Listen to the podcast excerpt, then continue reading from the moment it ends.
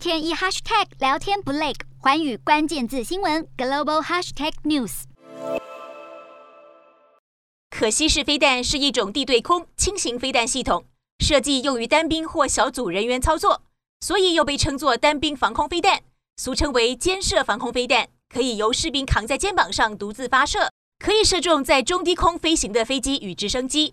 最有名的可携式飞弹是美国雷神公司研发生产的刺针飞弹，打击高度可达三千八百公尺，四十多年前已经投入服役。刺针飞弹的原理是采用红外线导引热追踪以及紫外线物体追踪，敌方飞机一旦被锁定，几乎毫无脱逃的几率。刺针飞弹操作简便，平时一两人一组操作，紧急时更可以一个人操作。士兵发射后可以迅速离开现场，对人员安全性极有保障。至于英国研发的星空飞弹，虽然也是便携式的防空飞弹，但想要使用必须接受较为长期的训练，因为星空飞弹发射后会在空中分离成三个独立小弹头，还需要地面人员以镭射导引才能击毁敌军飞机。星空飞弹的特点是超高速，发射后分离出来的小弹头可以达到五千公尺的高度，加速到音速的三倍以上，是世界上速度最快的短程可吸式飞弹。